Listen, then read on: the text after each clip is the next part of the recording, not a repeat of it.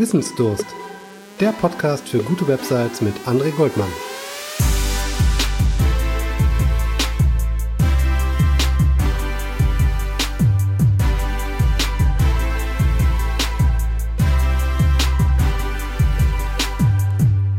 Einen wunderschönen guten Morgen, Mittag, Abend, wann auch immer du diese Episode vom Podcast für gute Websites hörst. Ich heiße dich herzlich willkommen und falls wir uns noch nicht kennengelernt haben, möchte ich mich ganz kurz vorstellen. Ich bin André Goldmann vom Büro für gute Websites und sorge dafür, dass deine Websites immer besser werden. Und äh, das mache ich nicht nur in Form dieses Podcasts, sondern ich mache das Ganze, was ich hier erzähle, auch tatsächlich selbst. Das heißt, ich baue dir Websites, ich entwickle dir Websites, ich plane dir Websites, ich ähm, gebe dir das Wissen, dass du sie selber ähm, bauen und planen kannst in Workshops, in Seminaren und ich gebe dir auch Audits, falls du mal von außen eine Meinung haben möchtest zu verschiedenen Themen wie SEO, äh, Website-Analyse, Conversion-Optimierung und, und, und. Aber äh, genug äh, Werbung, äh, jetzt soll es losgehen mit der Folge und es soll hier mal heute darum gehen, dass ich der Meinung bin, dass viele Website-Funktionen und wahrscheinlich auch auf deiner Website nicht bis zum Ende gedacht sind. Das klingt jetzt ziemlich provokant, da bin ich mir ziemlich sicher und das soll es auch, weil du sollst ein wenig darüber nachdenken, was ich hier zu sagen habe.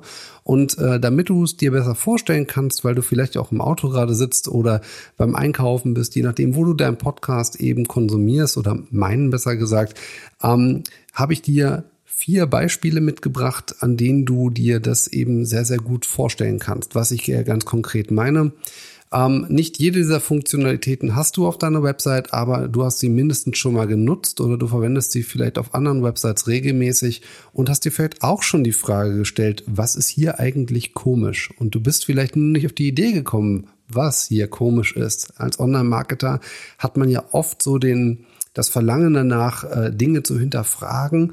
Und ähm, man kommt dann aber oftmals nicht auf die Ideen, vor allem nicht, wenn man das nicht auf seiner eigenen Website entdeckt, sondern eben auf anderen, weil einem eben diese Hintergrundinformationen fehlen. Und ähm, ich möchte dir jetzt anhand dieser Beispiele, die ich hier erarbeitet habe, einfach mal ein Gespür dafür geben oder ein Gefühl dafür geben, wie ich Website-Funktionen plane, wie ich sie ähm, monitore und wie ich sie analysiere und vor allem, wie ich sie durchdenke und warum es für mich ein eher ähm, Big Picture deiner Website ist und warum ich eine Funktion niemals isoliert betrachte, sondern immer als Teil des Ganzen und vor allem, wie man dieses Teil des Ganzen ins Ganze integriert und was die anderen Funktionen davon haben können und wie sie äh, voneinander etwas bekommen können. Das ist eben das, worauf ich immer achte, wenn ich Websites baue oder wenn ich sie optimiere. Ähm, oder aber auch, wenn jemand sagt zu mir, pass mal auf, ich möchte hier eine ganz bestimmte Funktion haben. Dann stelle ich immer ziemlich viele Fragen. Einfach nicht, weil ich nerven möchte, sondern einfach, weil ich das ganzheitlich betrachte und vor allem auch demjenigen, der diese Funktion bei sich auf der Website haben möchte, wirklich etwas bieten will, was er sich selber vielleicht noch gar nicht überlegt hat oder auf das er selber noch gar nicht gekommen ist. Ich bin halt nicht nur ein stupider Entwickler, der im Keller sitzt und vor sich hin bruckelt. Ähm, und wir legen mal direkt los mit einer Funktion, die du mit äh, einer ziemlich hohen Wahrscheinlichkeit entweder täglich mehrfach benutzt, ähm, wenn auch nicht in dem Kontext, in den ich dich jetzt gleich entführen werde. Aber du hast in der Vergangenheit ziemlich sicher schon mal diese Funktion benutzt, nämlich die Kommentarfunktion von Online-Magazinen, von Blogs, äh, von YouTube, von Facebook und äh, wo man nicht überall seine Meinung hinterlassen kann. Und ähm, wir gehen aber jetzt mal wieder zurück zur eigenen Website, weil die Social Networks etwas nämlich machen, was ich mir auf vielen Websites wünsche und ich mich frage, warum macht ihr das nicht? Warum gibt ihr mir nicht das, was ich mittlerweile gewohnt bin? Man fühlt sich regelrecht auf vielen Websites, als wäre man irgendwo im Web äh, 0.1 gelandet oder ähm, noch in tieferen Versionsnummern. Die gibt's natürlich nicht, aber ähm, ich will einfach nur die äh, Dramatik damit etwas steigern. Was meine ich jetzt eigentlich ganz konkret? Also, wenn wir in Social Networks etwas kommentieren, dann ist es in der Regel so, dass wir mit einer ziemlich hohen Wahrscheinlichkeit nie verpassen, wenn jemand darauf reagiert. Ja, wenn ich etwas kommentiere und jemand anders schreibt dann einen weiteren Kommentar auf meine Nachricht, dann äh, kriege ich sofort oben irgendeine Notification oder sogar auf mein Telefon, äh, dass jemand was gemacht hat, so dass ich sofort wieder interagieren kann und dieses Schneeballsystem tatsächlich immer wieder ins Rollen kommt und sich selbst anfeuert. So. Und jetzt gehen wir mal wieder zurück auf unsere eigene Website und gucken uns mal da eine Kommentarfunktion an. Was haben wir da in der Regel drauf? Wir haben Namen, E-Mail-Adresse, Website und dann haben wir ne, den Kommentar. Genau. Und seit Mai diesen Jahres haben wir dann auch eine Datenschutzerklärung, die ich aktiv bestätigen muss, ähm, damit ich eben später auch mal irgendwann meinen Kommentar wieder löschen kann. Ähm, das ist aber so mehr oder weniger eine klassische Kommentarfunktion. Ähm, der ein oder andere hat vielleicht sowas wie die Website mittlerweile ausgebaut, weil er sich denkt, na, ich gebe dem hier keine Backlinks. Äh, der ein oder andere sagt, ich will die E-Mail-Adresse nicht haben, weil wofür brauche ich die denn? Äh, der andere äh, lässt den Namen weg was auch immer. Ja, also der hat einfach nur ein Nachrichtenfeld und überlässt es dann quasi den Autor selbst seinen Namen dort einzutragen. Wo man ja vielleicht aber nachdenken muss, dass es vielleicht nach DSGVO eigentlich auch richtig wäre, dass man eigentlich nur den Namen dort hinterlegt oder vor allem auch nur veröffentlicht. Aber das hat jetzt erstmal nichts mit dieser Folge zu tun. Ich möchte jetzt einfach Beispiele nennen, wie ich eine Funktion wie eine Kommentarfunktion weiterdenken würde äh, und warum ich es nicht dabei belassen würde, einfach nur, dass man seinen Kommentar zu einem Beitrag hinterlässt. Und zwar ist es ja so, dass das Beispiel, was ich eben gerade schon genannt hatte mit den Social Networks, dass wir es eben gewohnt sind, eine Notification zu bekommen, wenn wir sie haben möchten. Und es gibt nichts, was einfacher wäre, als ich spreche jetzt von WordPress, ja, weil da ist es ziemlich einfach. Ähm, bei anderen Content-Management-Systemen entweder gibt es eine ähnliche Lösung oder man müsse sie halt erstmal entwickeln. Ähm, das kann ich natürlich für euch nicht beantworten, weil ich eben WordPress-Entwickler bin und eben seit zehn Jahren mit WordPress arbeite. Deswegen kann ich dir hier nur sagen, ist es relativ einfach, ähm, sofern die Installation nicht in irgendeiner Art und Weise gewisse Dinge deaktiviert hat oder gewisse Dinge deaktiviert wurden. Ähm, und zwar, es gibt ein Plugin, das packe ich auch in die Show Notes mit rein. Dort kann man quasi auch im Sinne der DSGVO dem Nutzer die Möglichkeit geben, Kommentare auf seinen Kommentar oder Kommentare auf diesen Beitrag im Gesamten per E-Mail zu abonnieren. Das ist eine einfache Checkbox, weil die E-Mail-Adresse frage ich ja in, in 90 Prozent aller Fälle fragt man die E-Mail-Adresse ab.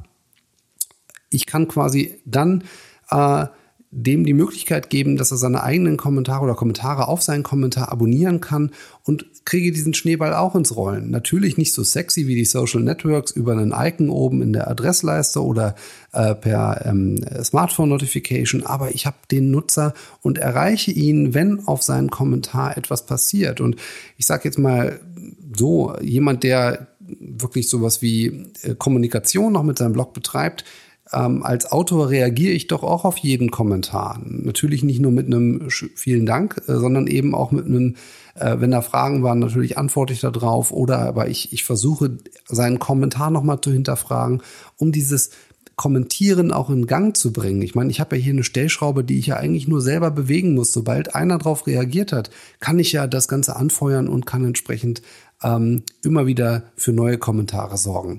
Und deswegen ist so eine Abo-Funktion für mich eigentlich so ein Must-Have.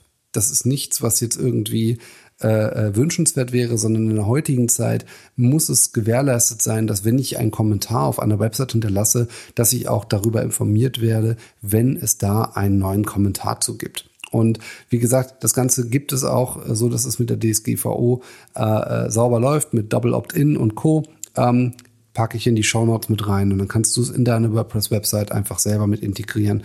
Und falls du eben kein WordPress benutzt, dann musst du halt ähm, ja etwas entwickeln lassen oder eben schauen, dass es vielleicht sowas gibt. Äh, Contao gibt es vielleicht sowas auch. Ähm, müsst ihr mal schauen.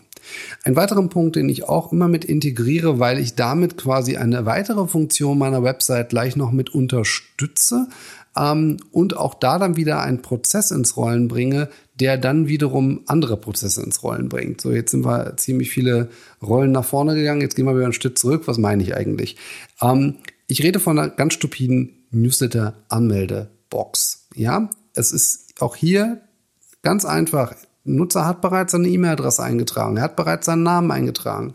Und jetzt hier in der Checkbox, eine optionale natürlich, mit zu integrieren, wo ich ihm anbiete, doch gleich passend zu der Kategorie, in dem er den Beitrag liest, sich für die beispielsweise Webanalysebeiträge für mein Newsletter zu anzumelden, um ihn da wirklich auch zielgerichtet den Content zu geben, den er ihn auch tatsächlich interessiert natürlich, nicht irgendwelchen Content, sondern wirklich nur den, den er interessiert.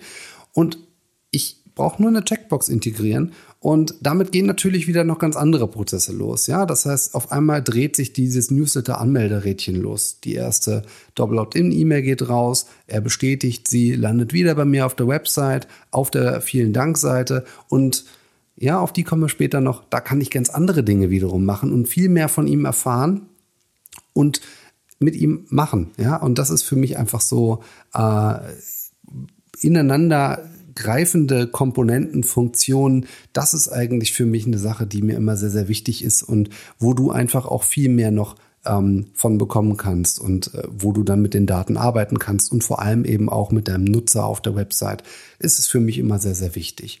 Ähm, und auf so einer vielen Dank-Seite, von der wir auch gerade gesprochen haben, ähm, die gibt es für zwar für Newsletter und die gibt es auch für klassisch für Sales und für Leads und, und was man nicht alles so auf seiner Website, äh, wofür man sich bedanken kann. Aber für eine Sache bedankt ihr euch relativ selten ähm, oder auf den meisten Websites werde ich nicht damit äh, konfrontiert, dass man sich bedankt für den Kommentar, sondern dein Kommentar steht unter Moderierungsstatus. Der wird nach einer Prüfung veröffentlicht.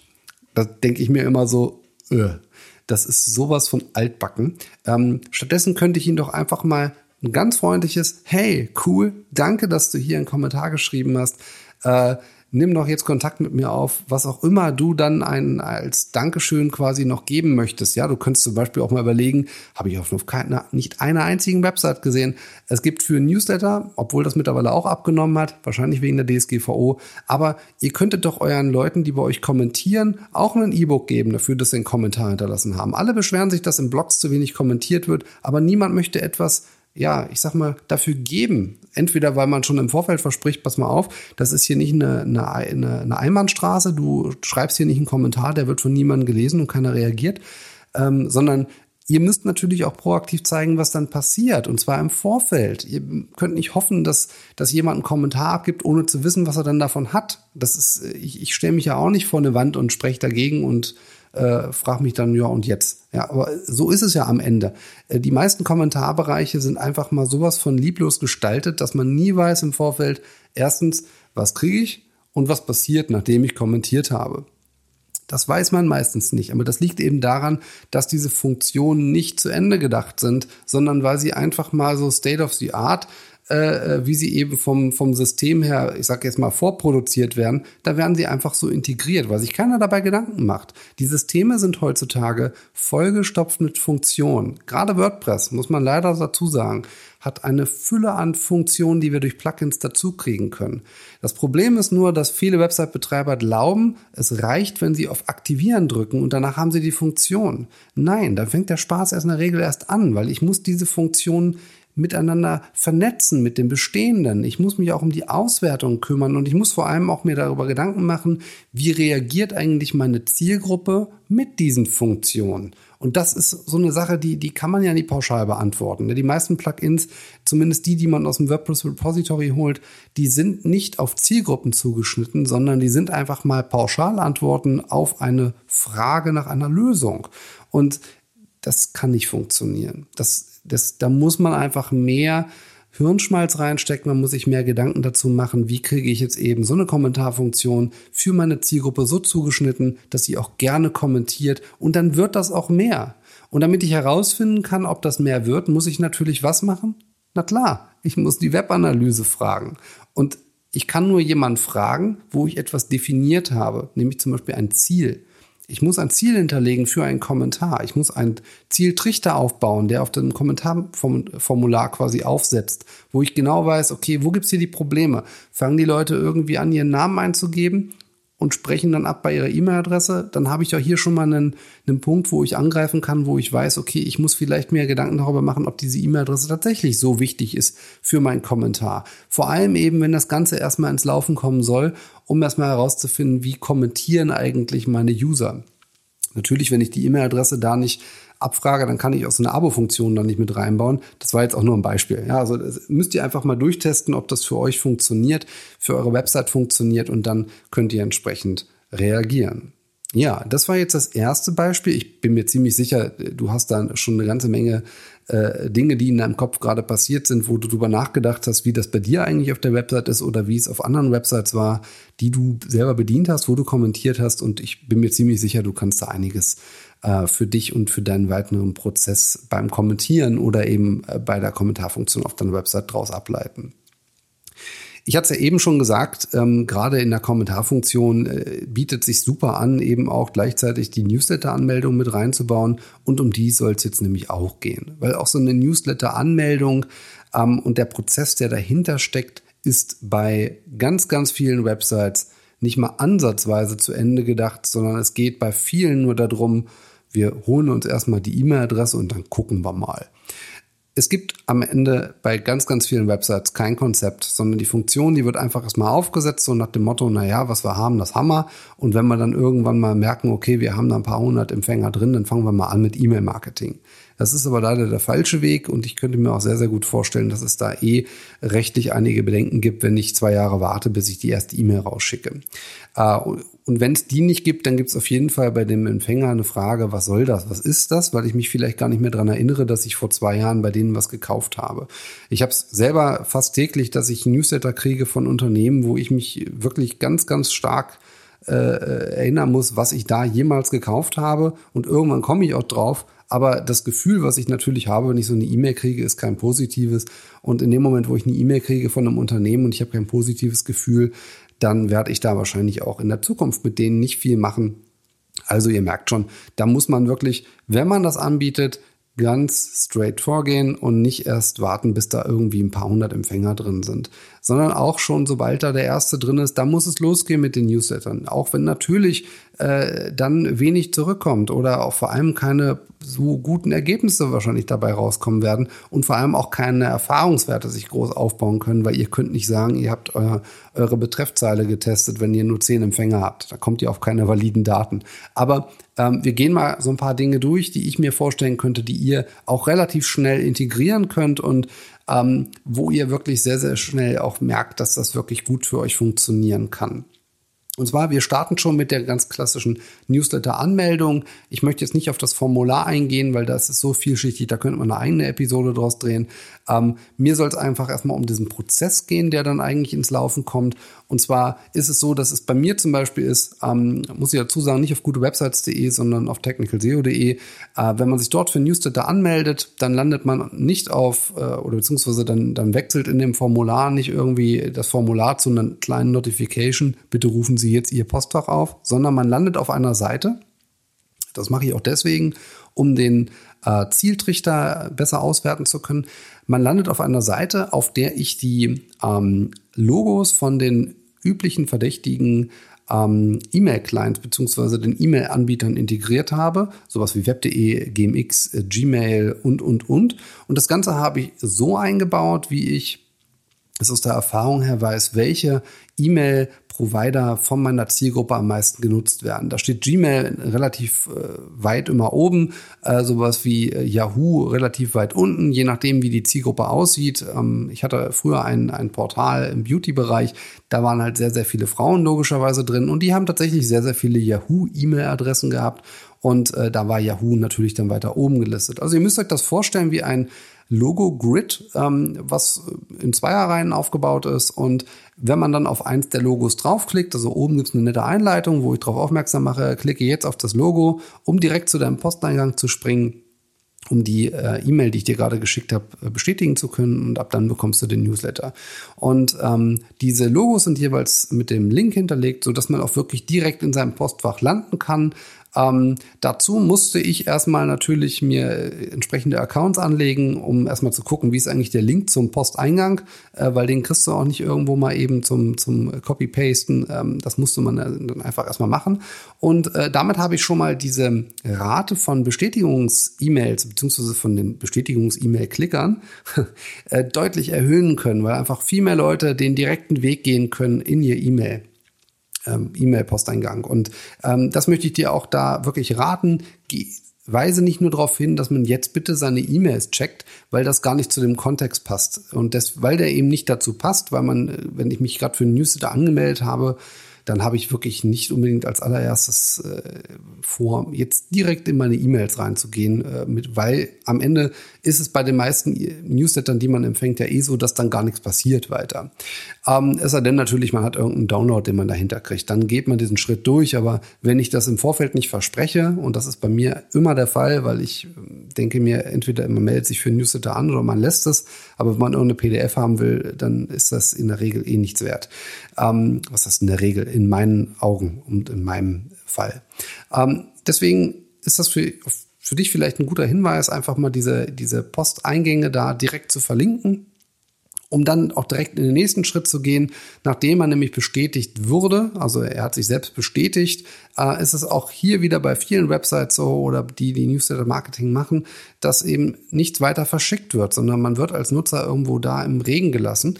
Ähm, was ich immer empfehle ist und was ich eigentlich auch mache, dass ich, sobald man sich angemeldet hat, geht eine Follow-up-E-Mail raus und zwar sofort, indem ich mich als äh, ja, Chef quasi vorstelle. Ich meine, das könnt ihr bei euch im Betrieb auch machen. Muss natürlich vom Chef kommen, weil sonst ist die Wirkung nicht so da. Ähm, oder vom Teamlead oder vom äh, Customer Support. Da müsst ihr euch einfach irgendjemanden aussuchen, der da einfach seinen Kopf für hinhält. In meinem Fall bin es halt logischerweise ich, äh, weil es auch von mir immer persönliche E-Mails sind. Und ähm, da schreibe ich halt eine freundliche E-Mail, stelle mich vor für alle die, die mich noch nicht kennen, weil das ist ja auch äh, vollkommen gegeben. Und ähm, ich biete an, dass man sich doch meine äh, digitale Visitenkarte einfach direkt herunterlädt und bei sich im Adressbuch abspeichert. Falls man mal Fragen hat, entweder zum Newsletter oder zu einer Fachfrage, dass ich einfach auf einem kurzen Dienstwege da bin. Das ist natürlich nur die eine Seite der Medaille. Die andere Seite der Medaille ist, sobald ich erstmal mit meiner E-Mail-Adresse im Adressbuch des Empfängers bin, lande ich auch nicht mehr in seiner Spam-Liste. Oder zumindest lande ich da deutlich schwerer drin, als wenn ich nicht in seinem Adressbuch drin stehe. Und ganz ehrlich, ich habe von niemandem, der mir Newsletter schickt, seine E-Mail-Adresse bei mir im Adressbuch drinstehen. Ich muss schon einen Grund haben dafür. Und der Grund, den ich gerade genannt habe, der ist, glaube ich, ziemlich gut. Von daher, probier es mal aus und äh, versuche einen wirklichen Mehrwert anzubieten, wenn man deine Visitenkarte quasi hat. In meinem Fall könnte man jetzt sagen, du hast meine Mobilnummer und kannst mich quasi auch mobil erreichen. Das passiert zum Glück nicht so häufig, dass ich mobil angerufen werde und dann kommt eine Fachfrage, aber ähm, ich will jetzt nicht dazu einladen, nein. Ähm, probier es einfach mal aus. Es kann gut, es kann ganz gut für dich funktionieren. Ein weiteren Tipp, den ich dir geben möchte, gerade in Bezug auf diese Follow-up-E-Mails, das, was ich halt gemacht hatte damals, war, dass ich, ähm, ich meine, das habe ich über Mailchimp gemacht. Äh, ich hatte damals für mein Beauty-Portal hatte ich auch eine App im Play Store und auch bei bei Apple gelistet und ich hatte dann ähm, anhand der Geräteöffner, also quasi, ich habe erkannt, an welchem, mit welchem Gerät öffnen die eigentlich die E-Mails und sobald ich da ein Android aufgepoppt hatte oder ein, ein Android-Gerät quasi, ähm, habe ich denen eine Follow-up-E-Mail geschickt, dass sie sich doch meine App herunterladen sollen. Und für all die, die auf den Button geklickt haben, jetzt herunterladen, gab es wiederum eine Woche später die Frage, ob alles okay ist mit der App. Und ich würde mich freuen, wenn es Feedback geben soll, dass ich es direkt bekomme ich kriege das dann auch selber.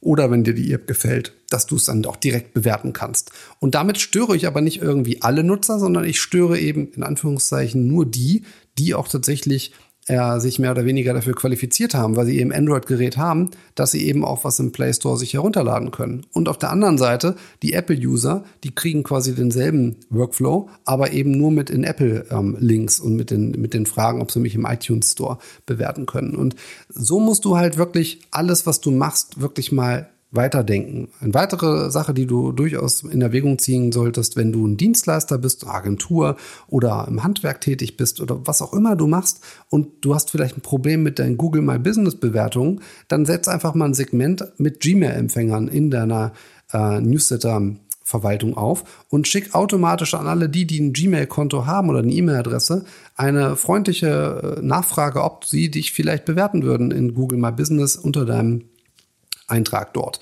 Warum ist das sinnvoll bei Gmail-Empfängern? Na, die haben alle ein Google-Konto und alle, die ein Google-Konto haben, können auch eine Bewertung abgeben. Und es ist so einfach. Man setzt es einmal auf und kann sich dann einfach anschauen, wie das funktioniert. Und wenn man merkt, diese E-Mail funktioniert nicht so richtig gut oder die Öffnungsrate dieser E-Mail ist nicht gut, dann kann man den Betreff einfach anpassen und, und, und. Also du lernst halt da draus und du lernst vor allem, weil sich diese E-Mail ja quasi immer wieder fortlaufend selber verschickt und du kannst daran optimieren. Bei einem normalen Newsletter, wo du einmal darauf hinweist, äh, nach dem Motto, hier bewerte mich bei Google, der hat dann vielleicht eine Öffnungsrate, weiß ich nicht, von 20, 30 Prozent, vielleicht auch 40 Prozent, aber du kannst ja daraus nichts lernen, weil du kannst ja diese E-Mail nicht an alle irgendwie im, im Abstand von, von fünf, sechs Wochen schicken. Das macht gar keinen Sinn.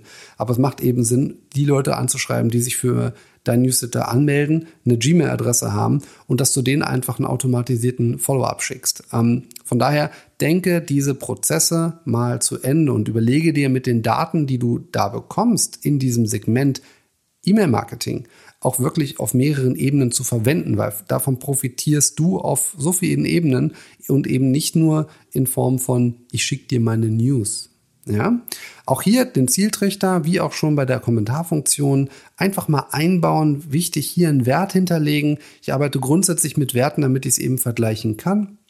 Als Beispiel, bei mir ist so eine Newsletter-Anmeldung 5 Euro wert. Das brauche ich auch deshalb, wenn ich zum Beispiel ähm, Facebook-Marketing oder, oder AdWords schalte oder Google Ads mittlerweile ähm, dass ich eben einen ein Gegenwert habe. Ja, wenn ich irgendwie sehe, okay, auf Facebook zahle ich 20 Cent für eine Newsletter-Anmeldung, dann sehe ich auf jeden Fall, dass ich eben noch unter meinem, was es mir wert ist, liege. Wenn ich aber schon sehe, okay, hm, ich zahle hier 6,80 Euro, bis sich dann mal tatsächlich jemand durch den kompletten Prozess der Anmeldung durchgewälzt hat, dann sollte ich überlegen, ob es mir tatsächlich so viel wert ist ähm, und ob ich diesen Kanal weiterhin damit bewerbe bzw. nutze dafür. Also deswegen für alles, was du machst, geh in die Webanalyse und das solltest du auch, sofern du mit Entwicklern zusammenarbeitest, äh, setz die schick sie zu mir, mach, mach irgendwas, ja, aber gib, sie, gib ihnen wirklich die, die Möglichkeit, sich zum Thema Webanalyse schlau zu machen, dass sie selber von sich aus schon sagen, okay, ich entwickle dir eine Funktionalität, aber ich denke auch mit und gehe in die Webanalyse und plane gleich alles ein, was man einplanen muss, damit ich das eben sauber ähm, analysieren kann oder du besser gesagt analysieren kannst und ähm, im Zweifel sogar automatisch, sofern du Google Analytics nutzt, auch monitoren kannst, weil du kannst natürlich auch sehen äh, über die ähm, benutzerdefinierten ähm, Alerts, dass gewisse Funktionen vielleicht unter ihrem äh, Sollwert liegen. Und dann kriegst du eben entsprechend E-Mail zugeschickt und kannst darauf reagieren und kannst damit auch gewisse Funktionalitäten einfach auf, seine, auf ihre Funktionalität überprüfen.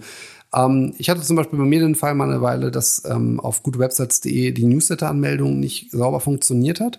Und ähm, das hätte ich gar nicht mitbekommen, weil ich melde mich in der Regel, wenn ich etwas baue, einmal an und dann ja eigentlich äh, nie wieder. Warum auch? Und ähm, mein, mein Level, das, das Wachstumslevel, weil ich auch im Newsletter-Marketing jetzt nicht ganz so viel mache, ist relativ konstant so mit den Abmeldungen. Also ich habe einen leichten ja, so eine leichte Kurve nach oben. Aber jedes Mal, wenn ich einen Newsletter verschicke, dann nimmt die natürlich auch wieder ein bisschen ab. Aber ähm, am Ende ist so eine leichte Tendenz nach oben zu sehen. Aber es ist eben nicht so, dass ich jetzt äh, täglich reingucke, um zu gucken, na, wie viele Anmeldungen sind reingegangen und geht in meine Newsletter-Anmeldungen noch.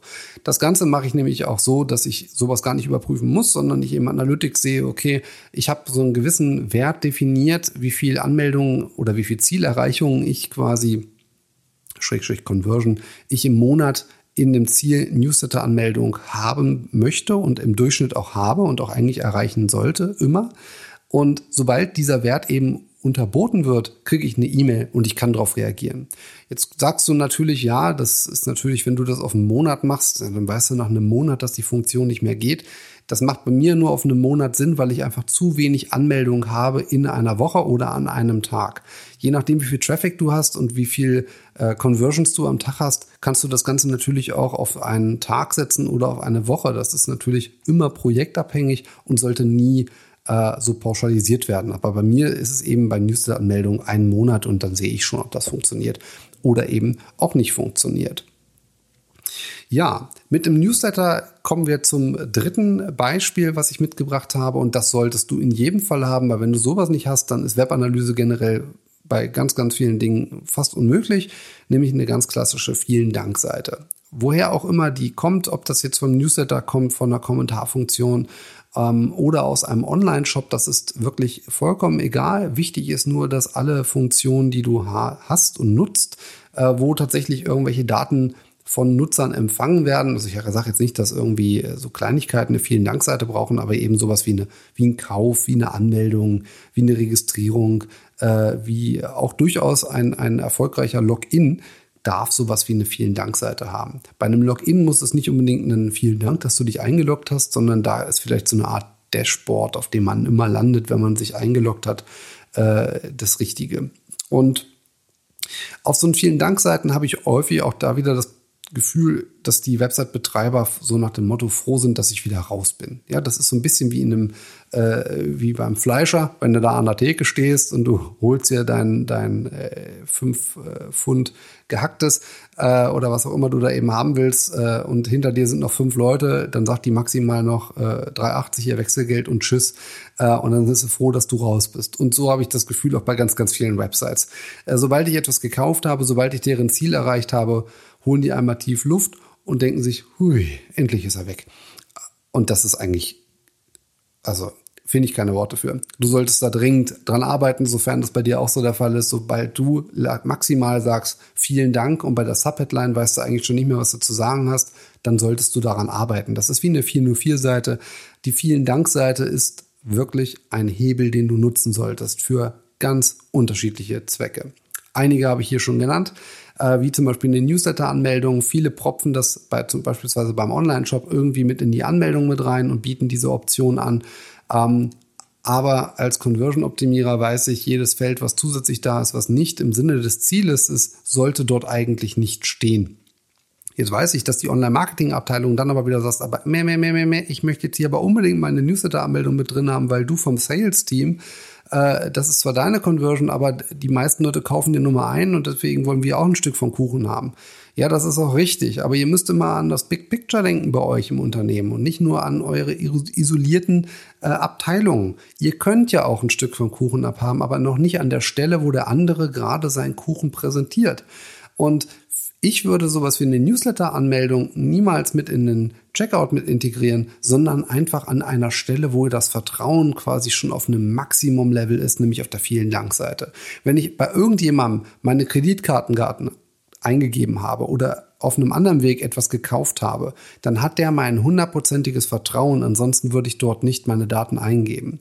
Und in dem Moment, wo ich auf einer vielen Dank-Seite bin und ich ihm dort quasi noch sage, hey, cool, vielen Dank für deinen Einkauf, vielen Dank für deine Anmeldung.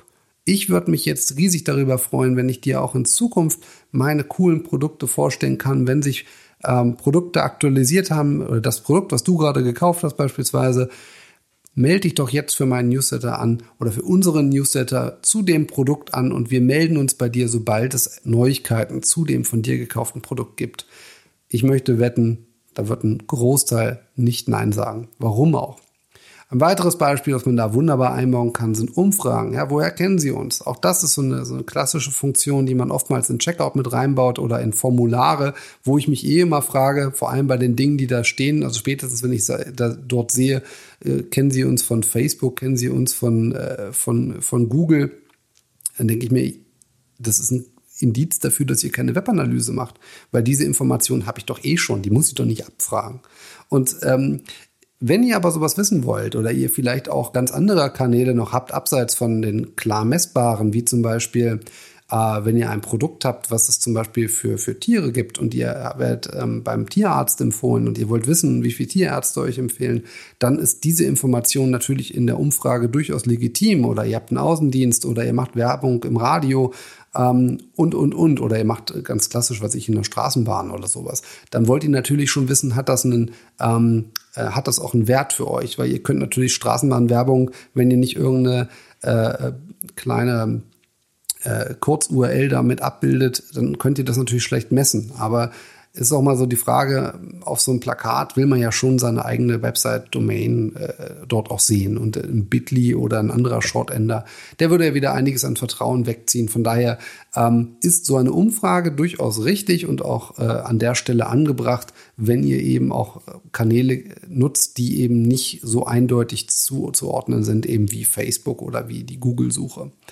Ähm, ein weiteren Punkt, den man auch noch durchaus dort machen kann, ist es, dass man zum Beispiel anbietet, ist seinen Freunden zu sagen, was man gerade Cooles gebucht hat. Ja, das ist natürlich jetzt so, wenn ich jetzt irgendwie einen, eine Druckerpatrone kaufe oder mir ein ein Leuchtmittel für meine Lampe, dann werde ich wahrscheinlich meinen Freunden nicht sagen, was ich mir gerade Cooles gekauft habe.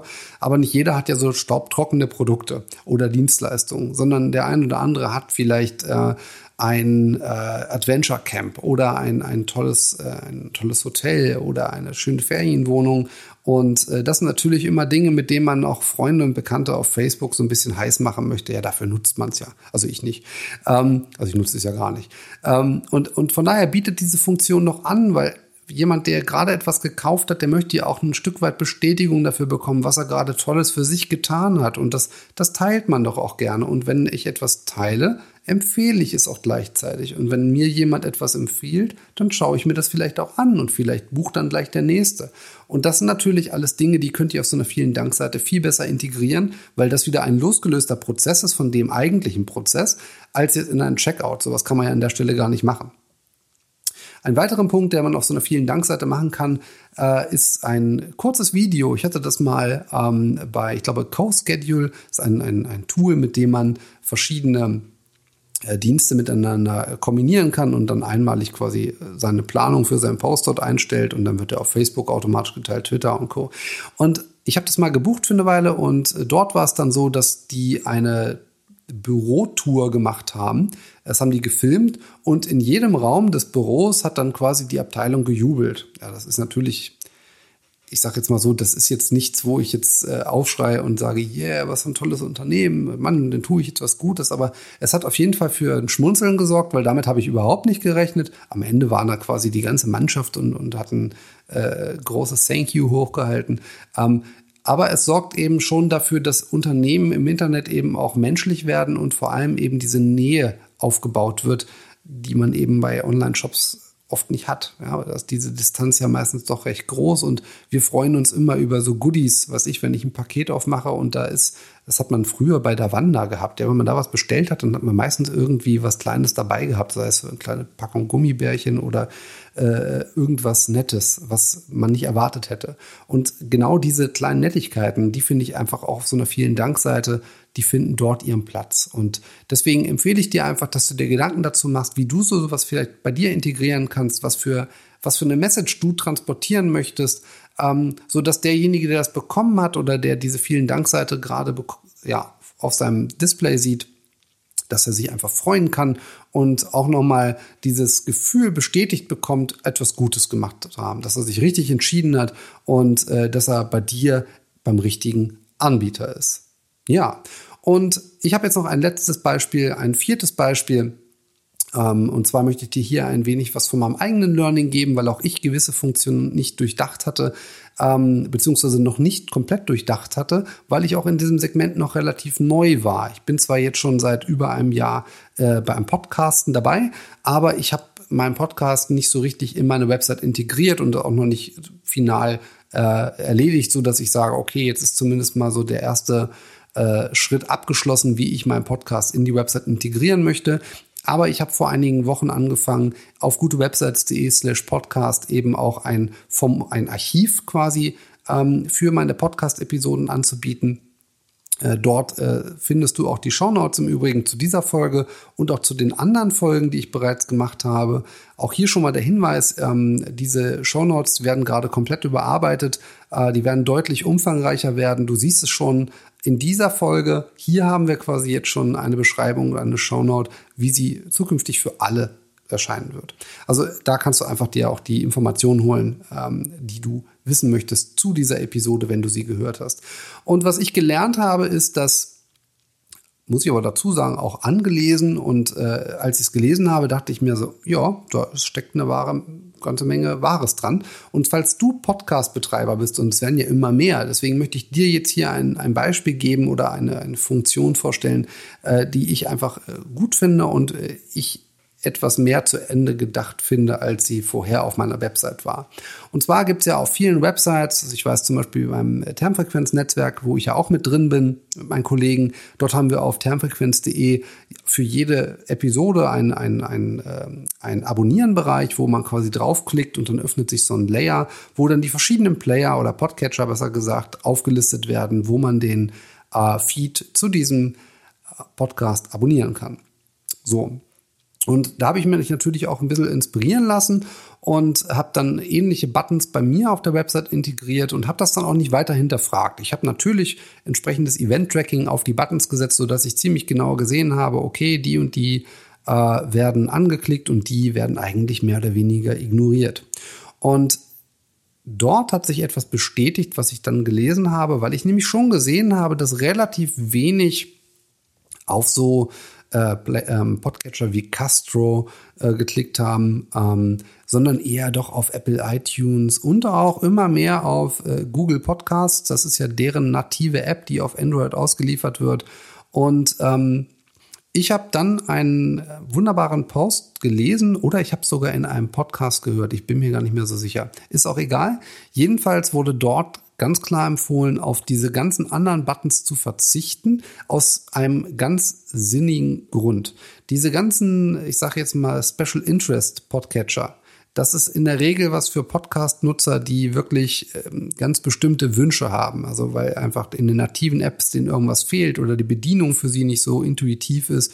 Äh, die installieren sich dann sowas wie Overcast oder eben auch wie Castro ähm, und gehen weg von den nativen. Aber die meisten nutzen eben doch sowas wie iTunes oder eben auch jetzt immer mehr Google Podcasts als Beispiel.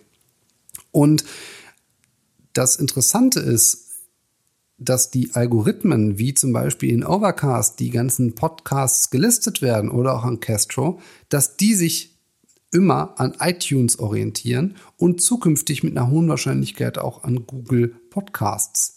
Das heißt, ich tue meinem Ranking innerhalb von iTunes eher was Negatives an, wenn ich sage, abonnier doch bitte direkt in deinem Podcatcher, den du haben möchtest, weil der sich vielleicht, was ich jemand landet auf der äh, auf der Podcast-Episode bei mir auf der Website und sagt sich dann noch, dann klicke ich mal auf Castro, den kenne ich zwar noch nicht, aber das Icon gefällt mir gut. Dann öffnet sich die App und dann muss ich die erst installieren und dann nutzt er die vielleicht statt die native, die er eigentlich hätte. Und das Problem ist aber, dass diese ganzen anderen äh, Podcatcher nichts für mein Ranking tun, weil sie quasi äh, ja eigentlich nur äh, Nutzer sind von dem Algorithmus von Apple iTunes. Jedenfalls so, wie ich das verstehe. Und von daher ist es eigentlich kontraproduktiv, indem ich sage, abonniere doch bitte direkt in Castro, ich muss eigentlich von meiner Seite aus viel mehr dafür tun, dass ich mehr iTunes-Abonnenten kriege und mehr Google Podcast-Abonnenten kriege. Und deswegen fokussiere ich mich jetzt viel mehr darauf, dass ich diese beiden Anbieter wirklich in den Fokus lenke. Wenn du bei mir jetzt zum Beispiel auf diese, von dieser Episode auf die Landingpage kommst, dann wirst du nicht nur oben den Player sehen, also ich habe auch auf meiner Website einen Player, mit dem du diese Episode hören kannst, sondern du kriegst auch direkt die Aufforderung, hier hörst du jetzt mit Apple iTunes hörst du jetzt mit Google Podcasts an. Und alle anderen Player äh, oder Buttons sind dort an der Stelle verschwunden, weil ich will ja, dass du mein Abonnent bei iTunes wirst oder eben bei Google Podcasts. Und ich habe dann noch etwas weiter unten nochmals diese Buttons, habe dort auch noch zusätzlich Spotify integriert und eben direkt den RSS-Feed. Warum Spotify? Ich gebe es persönlich nicht ganz auf, dass Spotify vielleicht da doch noch mal mehr bringen wird oder auch, äh, ja, sag ich mal, mehr Abonnenten bringen wird. Im Moment ist es für mich so ein bisschen isoliertes Netzwerk, weil es ist immer noch so ein bisschen äh, Premium. Das heißt, ich muss eigentlich bezahlen, um es zu nutzen, auch wenn es ja in Wahrheit nicht so ist. Aber bei vielen kommt das so an und nicht jeder nutzt Spotify. Da muss man sich einfach drüber bewusst sein. Und ein RSS-Feed, den brauche ich natürlich auch für den Podcast, damit eben die, die Power-User sind, auch darauf aufmerksam werden und ihn entsprechend abonnieren können. Das ist für mich einfach so eine Sache, die äh, wichtig ist, weil das sind so Zusammenhänge, nur eine Landingpage anzubieten, so ein Archiv für Podcasts, das ist schön und das ist auch vielleicht nett und das zeigt auch, pass mal auf, ich mache wirklich alle 14 Tage eine neue Episode, aber man kann diese Funktion auch weiterdenken und damit quasi sein Ranking in iTunes etwas pushen und promoten, indem man eben iTunes auch etwas prominenter auf seiner eigenen Website dort anbietet, um eben mehr Abonnenten zu bekommen über die eigene Website. Ja, Ich glaube, du hast wirklich jetzt eine Menge Neues gehört. Vielleicht nicht unbedingt Neues, aber du hast auf jeden Fall neue Impulse bekommen, die du vor dem Hören dieser Episode noch nicht hattest. Und ich hoffe, dass du einfach hier einiges mitnehmen konntest, wie du deine Website in Zukunft besser zu Ende denkst und wie du Funktionen nicht nur isoliert betrachtest, sondern eben als großes Ganzes deiner Website. Ich wünsche dir jetzt noch gutes Gelingen. Wenn du Fragen hast, kannst du dich gerne an mich wenden über podcast.gutewebsites.de. Findest du auch in den Show Notes den Link zu der E-Mail-Adresse. Und ansonsten sage ich mal, bis in 14 Tagen. Mach's gut. Ciao.